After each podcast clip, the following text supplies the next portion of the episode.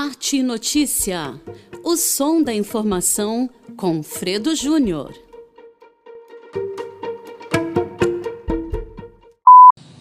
Gente querida, gente de perto, gente de longe, tudo bem? Muito bom. Depois de uma semana de descanso do feriadão, estamos de volta com o nosso podcast Arte e Notícia, nono episódio.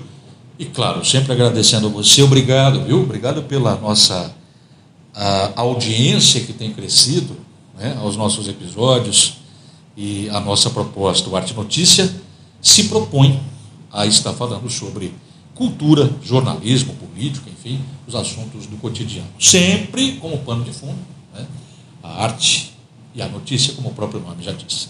Hoje eu recebo o artista visual e empresário Wilson Finardi. Será que alguém vai saber que é o Wilson Finardi? Mas se eu falar do Nene, todo mundo vai saber, né, Nene? É, Tudo sim. bem, bem-vindo, muito obrigado pelo atendimento do nosso convite. Vamos conversar um pouquinho sobre a arte, é, a arte de Araras, a arte do Nene, mas, a- sobretudo, a arte de forma geral. Obrigado, viu? Pô, eu que agradeço. Muito bem, eu pergunto a você, antes de a gente, de a gente abrir, lembrando, olha, que você pode nos acompanhar nas plataformas do Anchor, no Spotify, Arte e Notícia, e nas redes sociais, no Facebook e no Instagram, no arroba Arte e Notícia.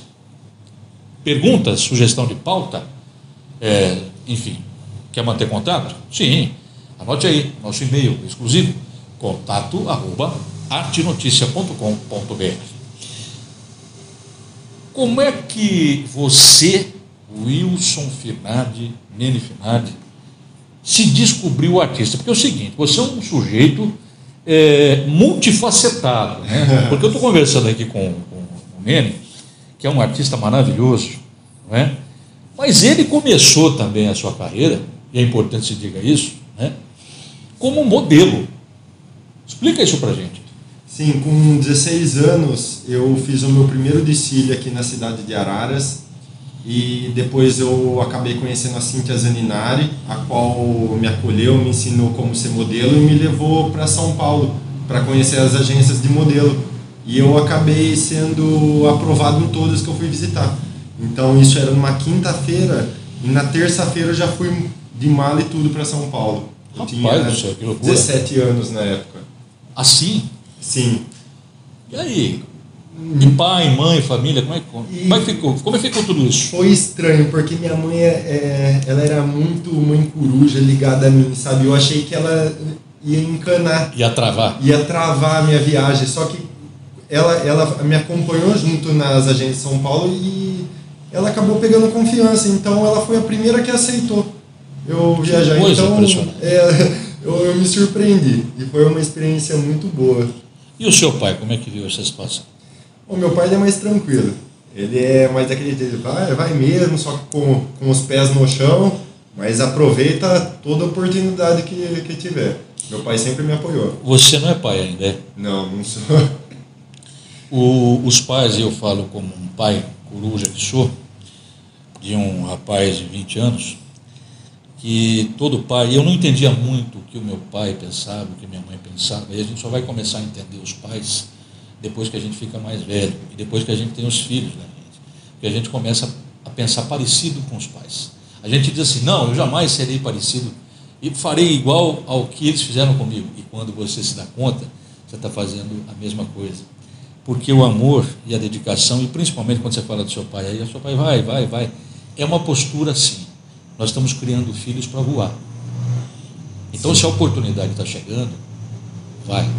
É mais ou menos assim. Se não der certo, nós estamos aqui. Sim, estamos aqui esperando, Vai? de braço aberto. É, foi, foi, É, foi mais ou menos isso mesmo. Sim, foi isso que E aconteceu. daí você foi para São Paulo, fez aí. é, é, uma- e você fez uma carreira, inclusive, não só regional, não só estadual e não só nacional.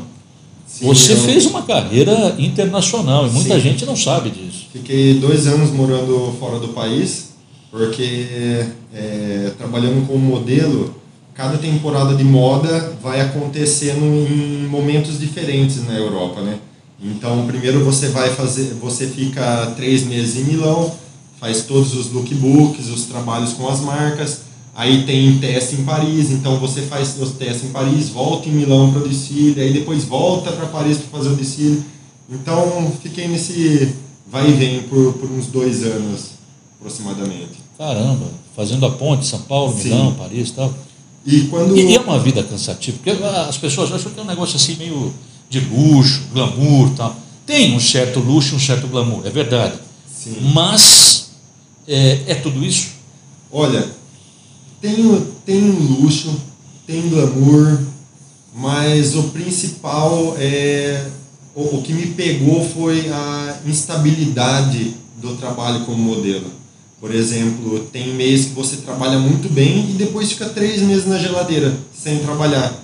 Entende? Sem muita perspectiva do que se vai ter trabalho ou não. Fica meio Entendi. no escuro e não é algo que depende exclusivamente de você, entende? Porque eu na época me alimentava bem, ia na academia religiosamente, mas tem mais 500 modelos que estão fazendo a mesma coisa e É, um- todos- é um, é um mundo é, de concorrência? muita concorrência.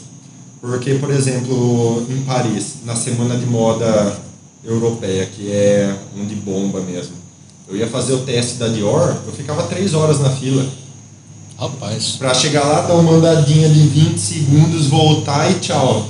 Entende? Então, isso é muito comum. Acordava cedo, 7 da manhã e fazia 14, 15 testes no, no dia.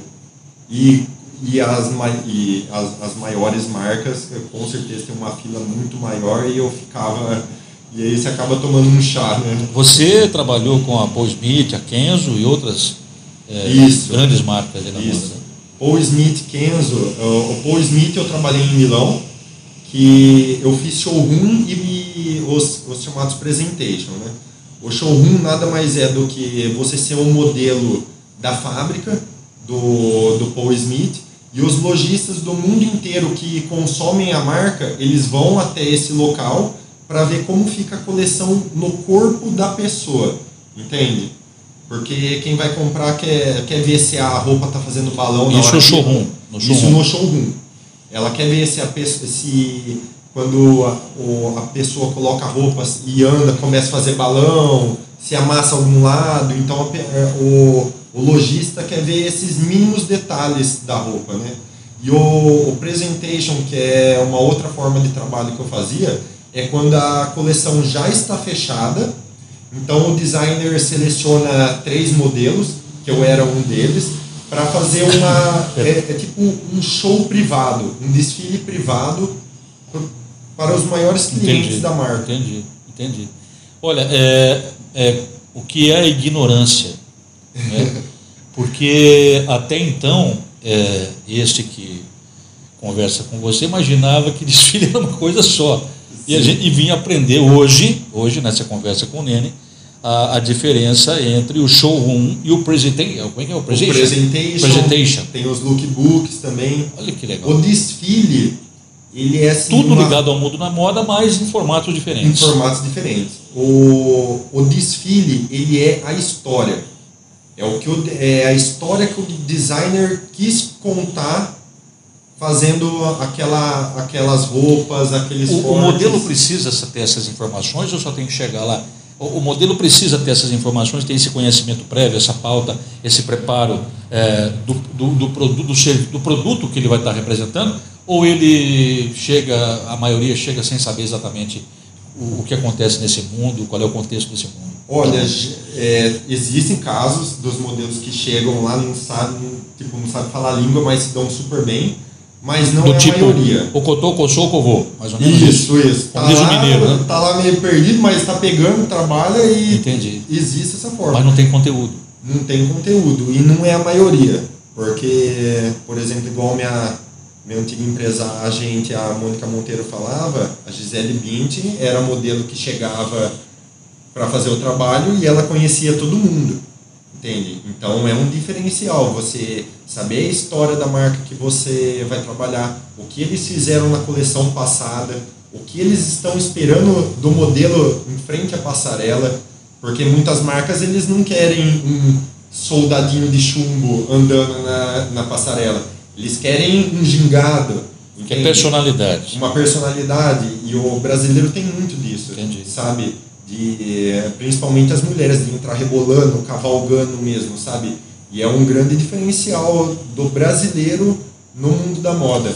Você reputa, além do conhecimento do assunto, né, da, da marca, do produto que vai estar representando, acho que me parece com muita clareza que um outro, um outro quesito importante é falar outras línguas, né? principalmente o inglês, Sim, de forma fluente. O, a língua inglês foi a minha base para ter conseguido sair do país, porque eles barram muito o, o modelo que não consegue, que não, não tem uma segunda língua para fluente, fluente para desenrolar, né, lá fora.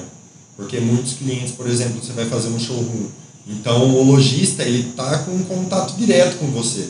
Então você precisa saber responder o cara vai perguntar para você, por exemplo, ah, você se sente bem nessa rua? Isso, te aperta exatamente. Está confortável, não, tá, esse botão, está difícil de abrir. É por eu aí. Tenho, eu tenho um problema muito sério com roupa, que é com o cavalo. O cavalo das calças. Ah, sei. Então vamos imaginar que o cara pergunte para você lá uma situação dessa. E aí, modelo Nene, sabe como é que você se apresentava? Wilson, uhum. né? É, e o cavalo está apertando muito aí e tal, né? Você tem que responder então, na é, língua. Tem, né? tem Você só fala inglês? Só falava inglês? Eu só falava inglês. Então, mas já era Sim, suficiente. Embora assim eu me esforçava para estar tá aprendendo o italiano, por exemplo, o francês na época estava um pouco mais difícil para mim porque eu, eu fiquei menos tempo lá. Mas o italiano eu já estava aprendendo já Entendi. um pouco a me virar. E é legal isso, né? Porque é, é, o profissional, a gente fazendo um pulo, fazendo aqui um comparativo, é, tudo que você vai fazer na vida você precisa ser profissional. Né? É, e as pessoas acham, por isso que eu perguntei a questão do glamour, do, do luxo, legal, é bacana, muito jóia. Você está com gente bonita, tem os seus benefícios, né? Tem, tem, tem os benefícios. Porém, porém, eu acho que é muito parecido com a questão da arte. Talvez eu esteja exagerando, se eu, se eu estivesse, me corrija, é, em que muita gente acha que o artista é inspiração total, quando a gente sabe que a maioria do nosso tempo para a arte vem de esforço, de suor. Com certeza. E uma parte apenas de inspiração. Estou correto nisso? Com certeza. E principalmente desenvolver a técnica, né? São anos desenvolvendo uma técnica para você conseguir reproduzir no muro, no quadro. E são anos que as pessoas não, não vão enxergar, né? Só vão ver, só vão se preocupar com o trabalho pronto. Pois é, olha, é, falando em arte, a gente, esse, o rapaz aqui ele é eu diria, um cidadão do mundo. Não é? é e para a gente terminar essa parte, é, feita essa, essa, essa é, passado esse, é, esse dado biográfico do, do Nene, como é que chegou o direito na sua vida? O direito foi Você saiu das passarelas para cair para estudar direito. Isso. Eu. Depois eu preciso te contar uma coisa aqui. eu, eu comecei, eu, enquanto eu morava fora do país, eu comecei a sentir, é, sentir falta de estudo. Porque eu estava eu tava me vendo numa vida totalmente. De estudo certa. ou de conhecimento? De conhecimento. Dois, porque eu, eu, nunca fui um bom aluno na escola e eu comecei a sentir falta com isso. Quando eu, eu me via realizando meu sonho, que era morar fora do país, mas totalmente incerto. E, tipo, e eu, eu comecei a reparar que eu acordava com uma espinha, já a agência já começava já encanar, sabe? Então eu comecei a sentir falta do que realmente vai perdurar, entende? Que é o estudo. Porque eu saí da escola no terceiro colegial e meus amigos continuaram continuaram fazendo faculdade, então enquanto eu estava lá fora, já tava, um já estava se formando engenheiro, o outro já estava fazendo medicina e eu tava, tava me vendo daquela forma assim, meio perdido, sabe? Embora todo mundo tava me vendo num glamour, num luxo, entre aspas, que eu tava vivendo, mas não era o que eu tava realmente sentindo. Então, Você estava quase que. Quase não, estava, né? Refém de uma situação. Isso. Então eu. Foi quando eu, eu morei. Eu estava morando em Paris pela segunda vez e não estava sendo tão boa quanto a primeira vez que eu fui morar lá, que eu trabalhei muito bem. E eu comecei a falar, pô, daqui um mês eu vou voltar para o Brasil e o que, que eu vou fazer? Eu vou continuar como modelo nessa vida incerta? E eu comecei a procurar coisas que me dessem prazer de para fazer, porque eu já tinha feito já engenharia quando eu morava em São Paulo, eu fiz meio ano de engenharia, só que eu. Civil, civil.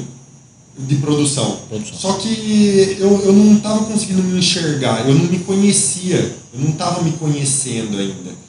Então foi quando eu estava assistindo um seriado chamado Suits, que é um seriado de advogado, e eu já estava meio perdido é, é, na época. É uma e- série bem interessante. Isso, e eu gostei. Eu falei, nossa, eu gostei da dinâmica, a forma como eles trabalham. Eu acho que. E eu, e eu tô gostando de ler também, pegando uma- um gosto pela leitura, então vou me aventurar. E foi quando eu voltei pro Brasil, aí eu já tava naquela pressão dos meus pais, e aí, o que, que você vai fazer? Qual vai ser seu rumo? Eu falei assim, ah, eu vou fazer direito. Direito? Não, o que você acha? Você nunca gostou, que não sei o que tem, você não sabe. Aí minha mãe virou e falou assim, quer saber? Eu sempre quis fazer direito, eu vou fazer com você. E aí minha mãe acabou fazendo faculdade de direito comigo. Você tá de brincadeira. E se colega. for- ela se formou e eu não. que legal, velho. Porque. No, E ela tá advogando não? ela não, Só é bacharel. Ela, só bacharel. Ela se formou e. Porque foi no. Quando eu entrei na faculdade de Direito, o primeiro ano foi minha introdução, então eu estava gostando de ver a filosofia, a parte de psicologia jurídica, sabe? Só que quando, a partir do segundo ano que começou a aprofundar, tipo, é, Penal 2, sabe? Começou a aprofundar, eu comecei a ficar perdido de novo. Entendi. Então me deu um outro Você gosta, mais, você gosta mais da humanas ali, da, da área de Sim. filosofia, sociologia. Engraçado que eu sempre me perguntei, o que você gosta de fazer da vida? Meu, você só gosta de desenhar e escutar música, mas daí não é coisa que se gosta de fazer. Qualquer um, qualquer pessoa faz isso. Ah, nem todo mundo faz isso. E depois eu percebi que nem todo, Todo mundo, mundo tem o saco de ficar 10 horas pintando, Exatamente. sabe? Que legal, olha, essa coisa do direito é interessante para você me lembrar, porque é, apesar de eu trabalhar no jornalismo há mais de 30 anos, 30 não, 29 anos, é, esse ano 29 anos, eu sou formado em Direito, Ai, que beleza. bacharel em Direito, né?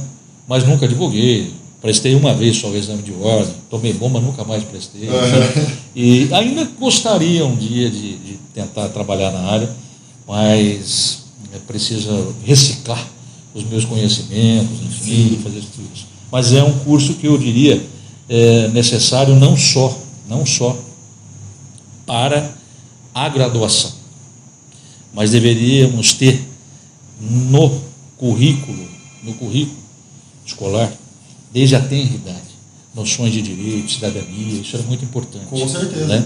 Para que as pessoas entendam. A gente tem um país que tem muitas leis e as leis não são cumpridas. né? Sim. O, o, o falecido e querido e saudoso Plínio Arruda Sampaio, em entrevista uma vez a mim, disse o seguinte: eu perguntei a respeito da Constituição no aniversário dos 30 anos, da, dos 25 anos da Constituição, De 88. de 88. Certo. Eu perguntei, ele veio para um evento aqui na UNAR, e eu perguntei, é, um advogado que é, né? já foi defensor público, inclusive, promotor, o, o, se nós precisávamos de fato uma reforma é, constitucional. E ele, muito simpático, disse assim: Fredo, nós precisamos é cumprir a Constituição. Apenas isso.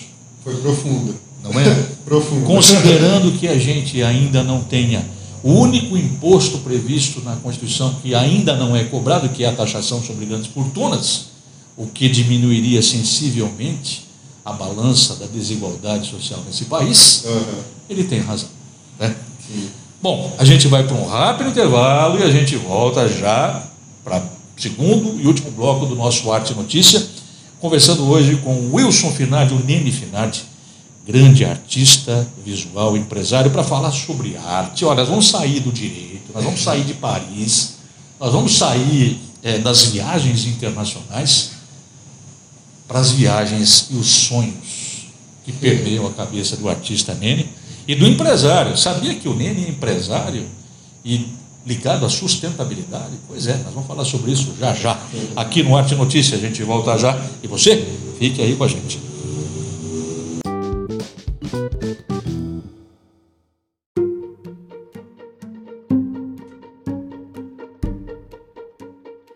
Informação e cultura.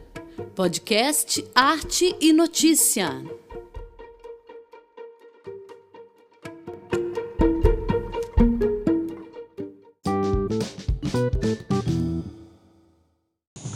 Voltamos no Arte Notícias, segundo e último bloco do nosso nono episódio. É, hoje recebendo o artista visual, empresário Wilson Finardi, o Nene Finardi. Aliás, talentosíssimo.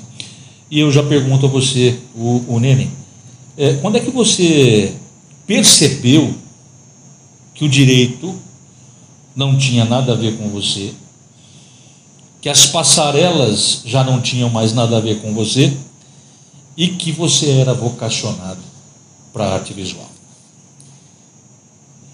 Eu comecei a perceber no segundo ano de faculdade que aquelas matérias não, não estavam tão legais. Isso você falou no primeiro bloco, Sim, né?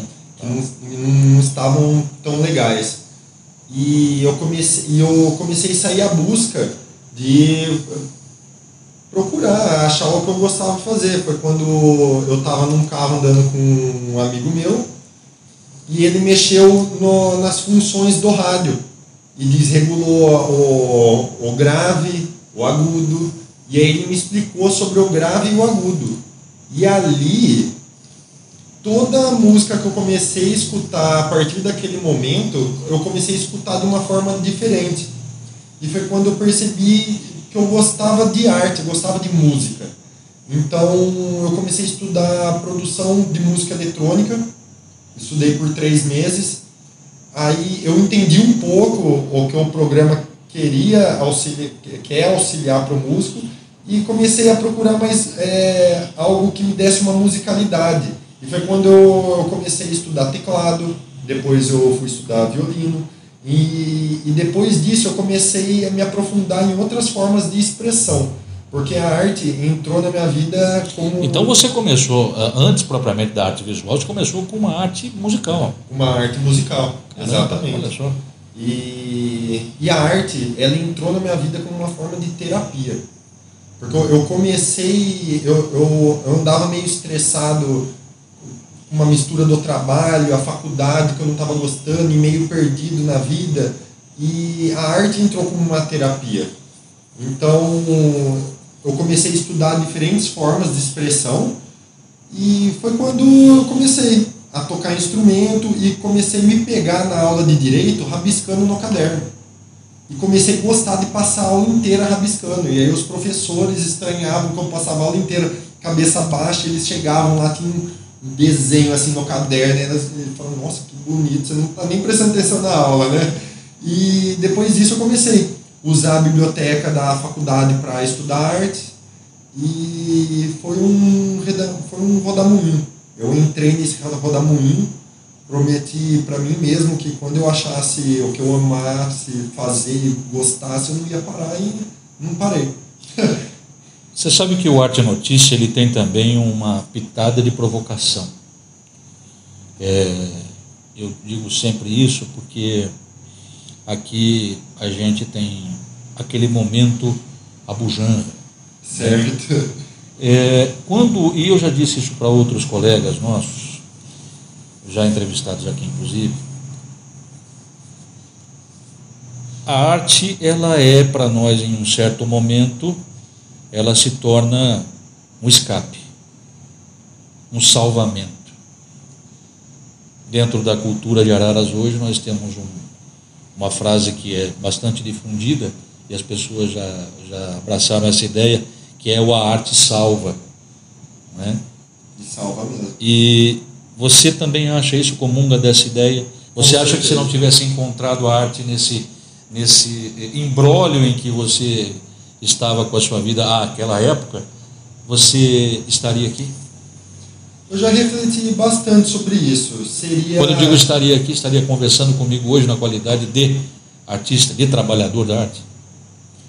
Olha, eu, a arte salva, porém, hoje, olhando para trás, eu vejo que ela, ela realmente me salvou anos atrás, mas hoje, ah, aprendendo, aprendendo mais sobre família, sabe, sobre os outros valores além da arte, eu vejo que a arte ela é um transporte na minha vida.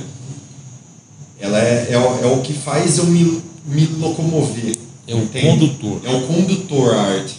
Entendi. Porque, por exemplo, ah, Nene, se você parar de pintar, você vai morrer? Seria um pouco ignorância da minha parte, assim, com meus pais que me amam, com minha mãe que eu amo, sabe, com meus irmãos, com meu, com meu irmão, falar que eu iria morrer se, se faltasse a arte. Mas a sabe? arte te trouxe valores, ou talvez tenha é, feito é, nascer, ou você perceber que já os tinha, determinados valores, para é, ganhar a sua vida uma, é, digamos, Pôs cor na uma minha vida. razão. Deu uma razão. A arte, é, ela me proporcionou o autoconhecimento, a meditação, a terapia, me proporcionou me, me, é, me colocar, me posicionar perante a sociedade. Porque quando eu não tinha, quando eu não fazia arte, trabalhava e fazia outras coisas, eu não me sentia posicionado na sociedade. E a arte me deu isso, me deu aquela, aquela razão de sair de, de cabeça erguida na rua, sabe? Me deu autoestima. A arte, olha, eu fui modelo, eu, é, igual a gente tá falando, eu, eu vivi o glamour, o luxo lá, tudo, mas foi a arte que me deu autoestima para sair na rua e ver razão de, de proporcionar, sabe, cores e alegrias e, transformar, né, o mundo que a gente que a gente enxerga e olha em volta. Eu tenho o dobro da sua idade. Não, eu tenho mais que o dobro da sua idade. Você está com 28? Sim. Não, não estou, estou falando besteira aqui. Não, está errado. Não, imagina. Tá com não tem- 31, né? É. Os seus 30. Eu fiz a conta errada, desculpe, eu nem vou editar, mas está errado. É que eu pensei em outra coisa. É, você está com 28, eu estou com 49, vou fazer 50. Que eu tinha pensado em 24. 24, 24 daria 48. Né? É, mas você tem 28 anos. Eu vou lhe falar uma coisa. Ainda nessa questão de, de- da- das provocações e das divagações, que as boas conversas, eu fiz um, não sei se você, assist, se você ouviu o podcast com o professor Feliz Tomás, em que a gente estava falando sobre isso, sobre ah, o que, que é filosofia. É conversa, é a gente conversar, trocar ideias, aprender com o outro, ouvir. Né? E a gente às vezes não tem a capacidade de ouvir o que o outro tem para dizer, para depois a gente considerar, oferecer uma contra-argumentação àquela argumentação. Aham, né? Certo. Normalmente a gente presta atenção naquilo que o outro está dizendo para já pensando na resposta, o que está errado. né? Você citou aí é, essa questão da ser sa- salvo pela arte. Você considera também que nesse contexto todo é perfeitamente possível você dizer assim: olha, eu fui salvo pela arte, eu estou hoje aqui, porém, porém, é, eu poderia ter feito um outro caminho. Olha, eu poderia ter feito outro caminho, mas com problemas psicológicos maiores. um pouco mais de loucura. Talvez eu não estava sendo fiel a mim mesmo. Entende? Essa, essa sua busca, eu estava dizendo isso, eu com quase 50 anos continuo me buscando, procurando Sim. respostas. É, quem caminha comigo há muitos anos, às vezes não consegue entender né, a busca por respostas é, para determinadas situações. Você passou algo semelhante também? E, e a arte te deu essa resposta, de certa maneira, te, te mostrou um caminho para consegui-las? Sim, a arte me mostrou, me mostrou esse caminho. A arte, ela colocou na minha vida uma pitada de magia, entende? De eu perceber que no momento que eu estou pintando o quadro, que eu estou me expressando de forma fiel ao que eu estou sentindo, aquilo é uma sessão de descarrego. Eu- é, é como se eu não No tivesse- bom sentido, no, né, No, no pessoal? bom sentido. Nós não estamos aqui fazendo qualquer alusão, tá bom? Tipo, a determinada é, é, é, é, denominação é, é, religiosa, por não, favor. mas é assim, uma, Mas para ilustrar bem, né? uma sessão interna minha, sabe? O, o, o É espiritual. É espiritual, é espiritual. Às vezes me perguntam como você se sente é, depois de ter realizado aquele mural. E a, eu me sinto até um pouco estranho, porque eu me sinto até um pouco triste de ter terminado, porque a magia está no processo.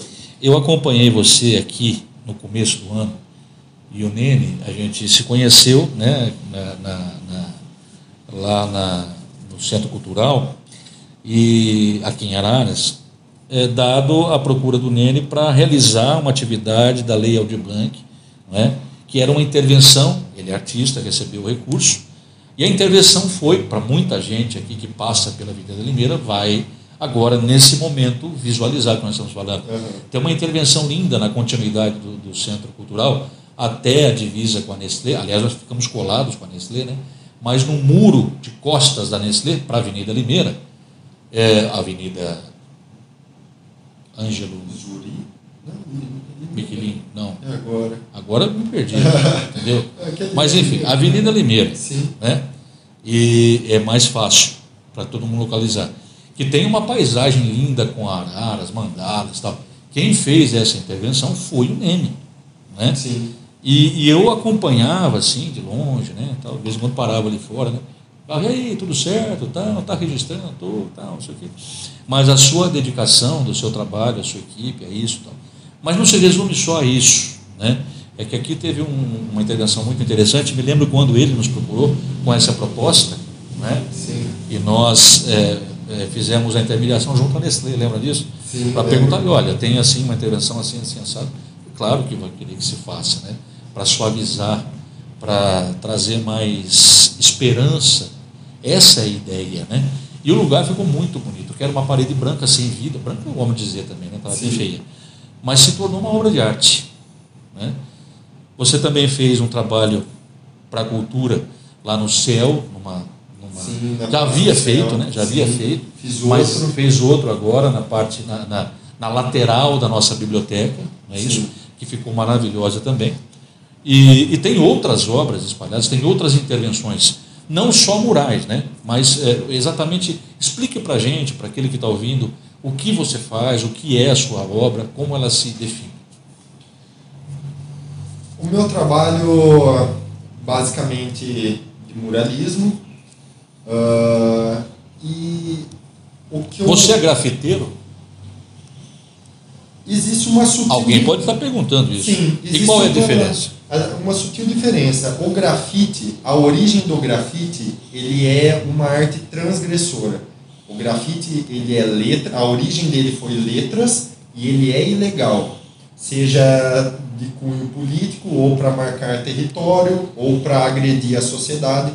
O muralismo, que é o meu trabalho, ele tem mais uma preocupação estética com o ambiente.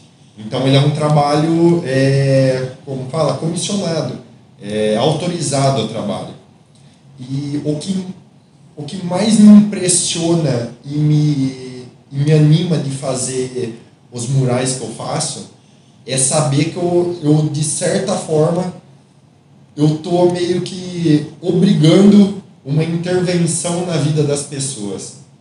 É como se as pessoas tivessem ido todo dia na mesma rotina para o trabalho e de repente ela vê uma mensagem que parece de Deus para ela, entende? Que foi que, que é através da arte e aquilo muda o dia dela, entende? Ela tá cabisbaixa andando na rua e se depara com uma com uma baita obra de arte que naquele momento no inconsciente dela ela não está percebendo, mas ela já está começando a refletir sobre o que ela viu, a refletir sobre o desenho, sobre a proposta, o que o artista quis passar, entende? Sim. Então eu, eu gosto muito dessa magia de intervir na vida das pessoas, sabe? Da pessoa tá andando e de repente o muro que era branco ela, ela, ela vê cheio de cores e olha e bate o olho e vê de novo, sabe? Eu gosto dessa de causar esse espanto. Também fundido com um pouco da parte da reflexão, né? Sim. Da, da pessoa que está olhando para minha arte. Olha, isso é bastante interessante porque o Nene é um dos artistas mais requisitados, né? Naquilo que faz. E nós temos também outros artistas, né? é, inclusive é, há uma, uma, um movimento né, para a formação de um grupo mais fortalecido né, desses muralistas, para que possam trabalhar em conjunto, inclusive com a Secretaria Municipal de Cultura, com intervenções urbanas, né, em espaços públicos urbanos. É, e vou dizer a vocês, vem muita surpresa por aí, viu? Coisa boa, lugares em que pedem um toque de humanização, de suavidade, de esperança, não é? Ah, um, dos, um desses lugares onde nós faremos primeira, as primeiras intervenções é, é, é, será aqui no Centro Cultural, no nosso espaço ecocultural. Nós temos aqui um L, quem conhece aqui, né? um L. Uma, é uma tela boa, né? Sim, é, nossa, é, maravilhosa tela, né? maravilhosa. É, é, é, uma, é uma tela interessante para ser pintada. E esses artistas estarão fazendo esse trabalho juntamente aí com, com o Nene é, que está, é, inclusive, já se dispôs a fazer essa, essa juntar essa moçada, né? Sim. Porque eu penso o seguinte, né? Quanto a gente trabalhar junto, fica mais fácil. Cada um pode ter uma ideia, ter uma percepção, divergir aqui, divergir ali, mas o importante é que todo mundo trabalhe naquilo que divergir é importante, mas naquilo que converge, naquilo que une, naquilo que agrega, naquilo Sim. que é do interesse mútuo. Né? Com certeza. E é mais ou menos nesse sentido aí. Ô Nene, é, deixa eu te fazer uma pergunta além dessas questões artísticas, você também, é, já estamos chegando no final já do podcast, e passa muito rápido, porque a conversa está muito boa, Sim. então a gente fica né, devagando aqui. Pois é, maravilhoso. É, você é empresário de reciclagem plástica. Isso. Como é, rapaz, como é que isso vai acontecer com você? O meu pai já iniciou essa empresa há mais de 20 anos atrás e e eu peguei gosto de trabalhar no negócio. Quando eu, eu fui parando minha carreira como modelo, eu comecei a gostar de entender como funciona o mercado, a economia, o que é uma administração. Você faz a indústria de transformação, no caso ali. Isso. Você recicla os plásticos, aquilo, só plástico como é que é? é? É só plástico. E dos plásticos existem vários tipos. A gente trabalha com dois. Por exemplo, existe a PET, PVC, polietileno, polipropileno, Teflon, PS. A gente trabalha só com polietileno e polipropileno, que seria uh, embalagem de álcool em gel, de desinfetante, embalagem de detergente, pote de sorvete, balde, Aquelas bacia. mais rígidas. Isso. O polipropileno, que é o pote de sorvete, a bacia, é aquele plástico que você amassa e ele volta rápido. Esse é o polipropileno se amassa ele volta rápido. O polietileno, que seria mais a embalagem de detergente, de amaciante, é aquele plástico que você amassa, ele deforma, mas demora um pouco para voltar para a forma original Entendi. dele. E esse daí seria o polietileno, assim, uma diferença, uma, uma diferença assim. E é um mercado, é, uma curiosidade, é um mercado, é, continua sendo promissor? Olha, é um mercado lindo, é um mercado promissor, Porém, o lixo hoje em dia virou commodity. Então, eu posso dizer para você que quando meu pai iniciou a empresa, é, ganhava-se mais do que hoje em dia, Sim. porque ele foi um dos primeiros a começar e as pessoas Foi pioneiro nesse mercado. Isso, isso. Foi aqui na cidade foi um dos pioneiros. E as pessoas meio que implorava para deixar o, o lixo lá para a gente reciclar. Hoje está pagando 4 reais o quilo. Entende? Então, já virou, já briga E você acha que nós somos um, um, um, um, consumidor consciente ou não? De forma bem objetiva. Sinceramente, ou falta ainda eu, muita coisa? Sinceramente, eu acho que não muito. Eu acho que a gente está no caminho. É, nessa era da informação, da internet, é, a informação está sendo propagada e está melhorando. Porém, eu vejo alguns, alguns problemas uh, gerais no mercado de reciclagem e de saneamento ambiental, como por exemplo o lixo não ser concentrado apenas em um lugar, é um problema. Uh, as pessoas ainda não terem tanto a cultura de separar o lixo é, nas O próprias descarte casas. seletivo Isso, um descarte seletivo. praticamente é inexistente, né? Isso, é praticamente inexistente. Porque. E é tão simples de se fazer, né? Sim. É A, gente fala para as pessoas assim, como é, como é que faz isso? Querido, separe em sacolas. Olha, só separar o orgânico do, do reciclável já é um grande passo.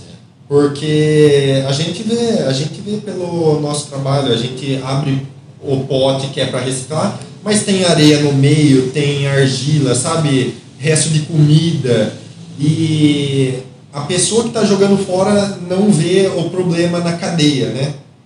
Por exemplo, Ela quer se livrar do problema. quer se livrar do problema de qualquer forma, mas é, ele acaba voltando, né? Mas o ser humano, e sobretudo nós brasileiros, alguns brasileiros, nós temos esse problema, na Arense também tem esse problema.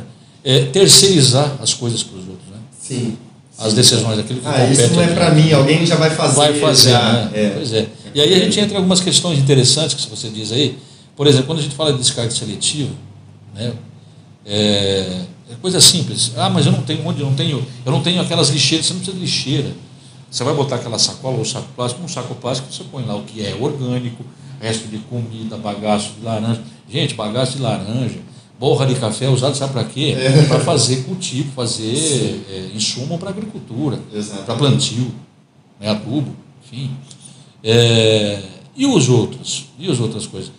Coloca na outra caixinha lá, no, no- outro saco lá o que é vidro, o que é plástico, o que é vidro, por exemplo, pelo amor de Deus, quebrou um vidro, um prato, alguma coisa, uma garrafa, coloque num jornal, vede, porque o próprio coletor, quando pegar isso, vai estar em segurança, não vai sofrer algum tipo de acidente. Sim. É tão simples, né? E aí tem outros problemas também que, a- a- que vão prejudicando o, o sistema, né? Por exemplo, algumas a embalagem de Coca-Cola. A embalagem é de PET, a tampa é de PP e o rótulo é, é de PS, PVC. Então, você entende? São três tipos de materiais diferentes. Mas se for numa sacola de reciclável, daí já, já, fez, já fez um passo. já, já fez um passo muito grande. já não está misturado com orgânico. Porém, Então a lição básica é não misturar orgânico com reciclável. Sim, é, a lição básica é isso, porque depois vão ter as lições que as empresas né, precisam fazer. Porque, por exemplo, para a gente já começa a complicar. Pegar uma garrafa que tem três, quatro tipos de materiais dentro da garrafa que a gente não utiliza. É. Então já é uma perda também, Entende? entende? Olha, esse é o Nene Finardi, nosso grande artista, muralista, mas também empresário ligado aí ao meio ambiente, à reciclagem, à sustentabilidade. Para a gente fechar a nossa conversa, eu vou pegar esse gancho do empresário Nene para perguntar a ele o seguinte, uma coisa que a gente estava conversando em off. A necessidade do artista é uma pergunta que eu tenho feito para quase todos os nossos os nossos conversadores aqui do Uhum. podcast, nossos convidados. Profissionalismo na arte é utopia ou é necessidade? É necessidade. E eu pude sentir na pele, eu não sei se dá tempo de eu, de Dá, eu falar uma falar, pequena observação. Claro. Lá em 1800 e não sei quanto, na época do, do movimento impressionista, foi quando começou a surgir as máquinas fotográficas e os artistas tiveram que se reinventar e ao invés de começar a copiar a foto perfeita, eles começaram a se preocupar em registrar a- a- as diferentes luzes no dia, entende? Então, ah, o artista ele teve que se reinventar nesse período. E hoje em dia, com a invenção da impressora, eu vejo que o artista tem que se reinventar também nessa parte de ser profissional, na parte de agregar uma experiência para quem está contratando o seu serviço, entende?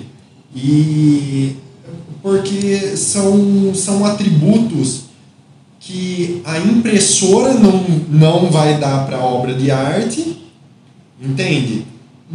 Porém, se for uma pessoa que não muito, interesse, não muito interessada em agregar para a arte, ela vai comprar um trabalho da impressora que é mais barato, Entendi. entende? Então eu acho que essa E a intervenção humana fica em segundo plano. fica em segundo plano. Então eu acho que o profissionalismo como artista, assim como desenvolver as redes sociais, trabalhar o marketing. Pensar a arte, pensar a arte como, como negócio. Como negócio. Um negócio para sobreviver. É, a sua, é o seu talento, é a sua sobrevivência. Pensar também em ser um empresário artista. Sim. Sabe? Você tem que saber cuidar das suas finanças, tem que saber quanto você gasta de tinta por mês. Você tem que saber quanto está Custo do seu trabalho. Custos, quanto você. Sabe? Quanto é o seu custo, né? Sim. Então eu acho que chega uma hora no campeonato que é, são esses detalhes que começa a colocar você no próximo jogo. No, no e nessa próximo... hora tem que se buscar ajuda de quem conhece, de quem pode ajudar. Com certeza, Vai. sempre está rodeado de mestres, né? Porque são os mestres que sempre estão perguntando para outras pessoas, sempre estão aperfeiçoando, não, não, não sabe nada, está sempre também em constante construção, como você falou, que você está sempre aprendendo eu acho que isso daí é uma virtude, sabe? A vida não é. O que você aprendeu até agora não é determinante. Você ainda está sempre aprendendo. Existem outras verdades. Né? Existem né? outras verdades. Eu acho que isso é uma virtude para levar, sabe, no, na questão profissional e em outros aspectos da vida. Isso me faz lembrar de uma canção que eu escrevi há alguns anos, chamada Tela.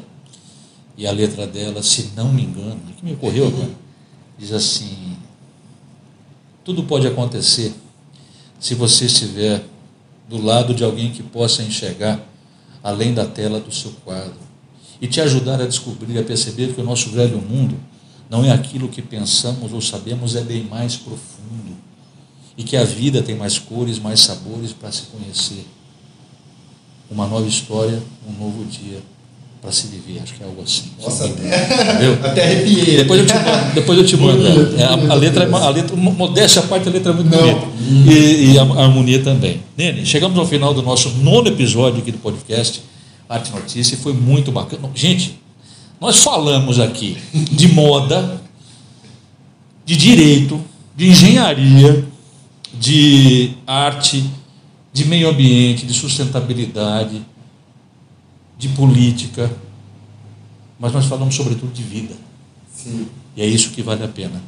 Eu quero te agradecer muito. Por Eu que agradeço convite. a oportunidade. Eu espero que você aí também tenha gostado. Eu adorei. Eu já não gosto de conversar muito, né? Então, a gente faz isso. Ó, lembrando que esse podcast está sendo exibido agora, quarta-feira. Sim, sempre às quartas-feiras nós não é, soltamos o podcast semana passada, no dia 8, mas sim hoje, no dia 15. Por quê? Nós aproveitamos o feriado. Ah, ninguém também é de ferro. Bem, obrigado a você. Eu Forte abraço. É uma honra estar fazendo parte da história do podcast. É, da família Arte Notícia. É nosso, não é meu, é nosso. e a você que está aí nos ouvindo, meu muito obrigado, meu carinho, meu beijo grande para você de perto, para você de longe. Até a semana que vem, em mais um Arte Notícia.